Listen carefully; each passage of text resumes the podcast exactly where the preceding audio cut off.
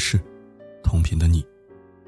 欢迎收听四零四声音面包，我是四零四。今天为你分享一篇好文章。我劝你戒掉繁殖欲。江西上饶凌晨四点，一个十八岁男孩举起剪刀选择自宫。据参与抢救的医生描述，他们输血三千毫升，进行了四段缝合。对接了十八根血管，才勉强修复。而无论是在救护车上还是手术台上，这个男孩都全程沉默，没有发出一声哭喊。男孩的姑姑告诉记者，侄子之所以做出这样的举动，是因为在高中军训时，曾遭遇同学的霸凌，被拍裸照、吐口水，精神受到了刺激。而因为家境贫困。他们无力对孩子进行规范治疗，只能在家靠药物维持精神状态。间歇严重犯病时才会住院。这一次自宫，可能就是精神状态突发状况导致的。校园霸凌、精神障碍，我以为这样的字眼已经足够惨痛。但打开中华儿词汇里记录的详细情况，我还是被吓了一大跳。这个十八岁男孩的父亲已经六十七岁了，母亲六十一岁。男孩还有一个高龄的奶奶。他们赖以生存的是三亩薄田，种些水稻和蔬菜，每月人均收入不到一百元。选择在四十多岁生下这个孩子，而且毫无经济保障的父母，如今不仅无法保护他们青春期的儿子，自己的身体。也渐渐出现状况。男孩的母亲已经是肺癌晚期，因为没钱，只能在家保守治疗。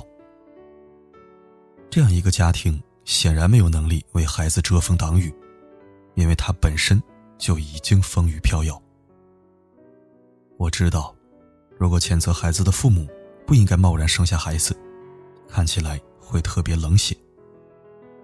但是看到另外一条众筹信息。你就会理解我的愤怒和悲哀。这是一条众筹的标题：挽救这个家，一个九个孩子的残疾母亲向社会各界人士求助。从众筹详情可以看到以下几个关键信息：产妇残疾，之前有八个孩子，现在刚刚生了第九个。孩子父亲收入微薄，还有一个八十多岁的老母亲。新生儿高度营养不良，刚出生就住进了保温箱。产妇状况不佳，贫血，肾功能不全。然而，即便如此，众筹发起人也执意这样描述自己的日常生活：日子虽然不富裕，但一家人其乐融融。他们真的不会为孩子的未来考虑吗？竟然还能其乐融融？他们真的不会担心孩子们长大以后只能啃着馒头、穿着破旧的衣服，眼巴巴看着同龄的小朋友花枝招展、无忧无虑吗？他们真的不担心孩子们长大了，可能家里连一张放下作业本的桌子都找不到吗？他们真的不会担心九个孩子里只要有一个发生意外，他们将完全没有承担风险的能力吗？还是他们真的以为？小孩子就像种庄稼，只要晒晒太阳，就能平安长大。这样简单的问题，只要稍微想想，就不难考虑到。但是他们没有，他们说其乐融融。世界上最可怕的事儿，就是为人父母只要有繁殖欲就够了，而不需要考试。前段时间热播的电影《何以为家》，被称为最催泪的电影。里面有一个叫赞恩的小男孩，从小生长在贫民窟里，看着父母生下一个又一个孩子，却没有能力让他们上学。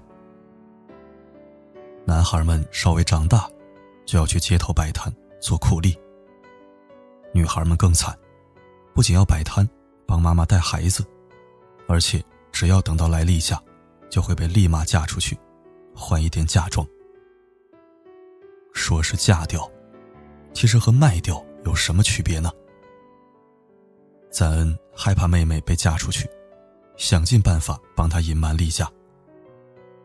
但即便如此，还是没能改变结局。年纪轻轻的妹妹，被迫嫁给了油腻的超市老板。愤怒的赞恩离家出走，回来后却得知妹妹已经惨死，而他的母亲又怀上了新的孩子。随后，赞恩刺伤了超市老板，被送进监狱。没多久，他在监狱提出上诉。控告的却是他的父母。他在法庭上说：“我要控告我的父母，因为他们生下了我。”这句话刺痛了无数人。更让人悲痛的是，这不仅仅是一部电影，而是一个根据真实事件改编的故事。而赞恩的原型，就是这个演员本身。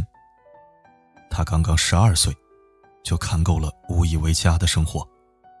所以才会用眼神演绎出那种绝望。我曾经看过一篇新闻报道，一个男人身体条件不好，没有劳动能力，家里很穷，一直没有能力娶妻。后来家里面张罗着，帮他娶了一个智障女子，用来传宗接代。之后生下一个女儿。女孩真的很懂事，也很努力。她七岁就自己做饭，照顾爸爸妈妈。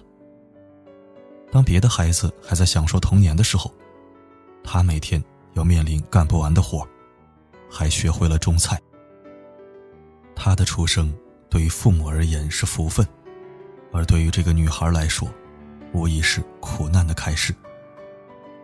恶毒一点说，这个孩子对于他的父亲而言，几乎是一个免费的保姆。养老送终的保障，女儿照顾爸妈，合情合理，天经地义，说出去还能感动一大波人。可这一切对女孩来说，真的公平吗？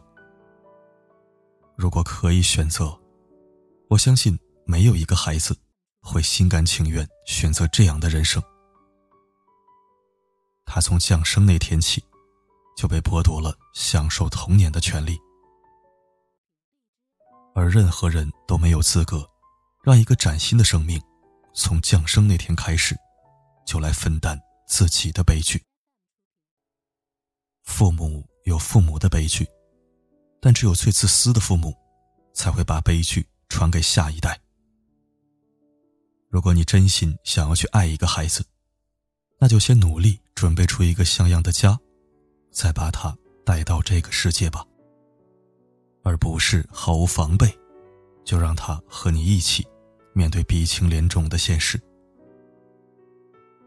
马斯洛说：“人活着有五大层次的需求，孩子尤其如此。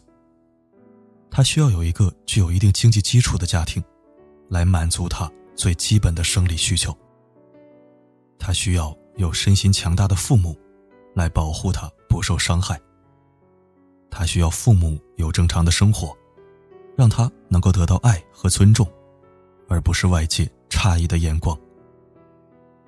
他需要有充足的机会，去接触美好的事物，有足够的支持，来允许他实现梦想。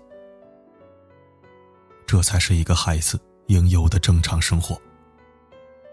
不要以为孩子什么都不知道，不要再欺骗他们。什么叫做其乐融融？他能看到别人家的其乐融融，他什么都知道。一个孩子的降生，应当源于爱和责任，而不是旺盛的繁殖欲。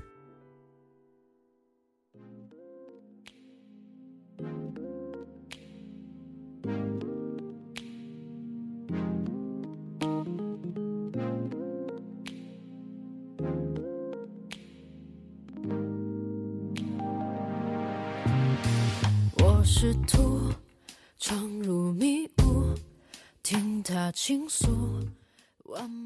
感谢收听。类似的观点我表达过很多次了，真的，如果还没有做好全力抚育的准备，如果还没有建立起一个幸福安稳的家庭，如果还没有能力做一个合格的父母，就不要擅作主张把孩子带到这个世界上。他们未必想来，既然让人家来了，就不要坑了人家。不然跟养了个小动物，然后再奴役它，又有什么区别？不负责任的繁殖欲是极度自私的。不乱生孩子，是人和动物的最大区别。生而为人，请某些人务必自重。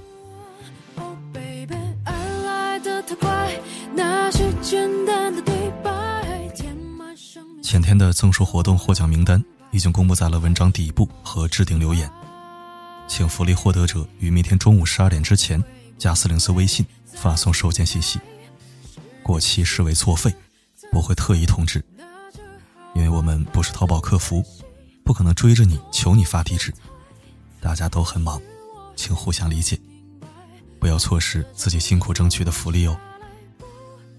好了，今天的分享就到这里，我是四零四，不管发生什么，我一直都在。完美角度。沉醉于他抽象艺术，迷了路。我梦见温柔的脸，靠近了点，平行世界的交集让我的呼吸更清晰。心事是。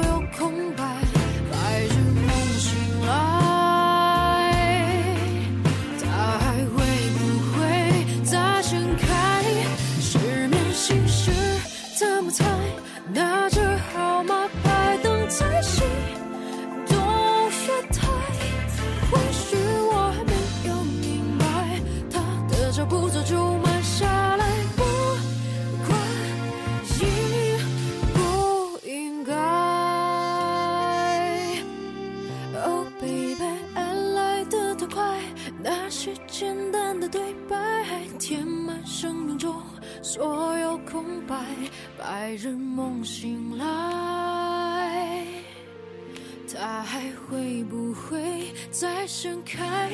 失眠心事怎么猜？拿着号码牌等在心动月台，或许我还没有明白，他的脚步早就慢下来。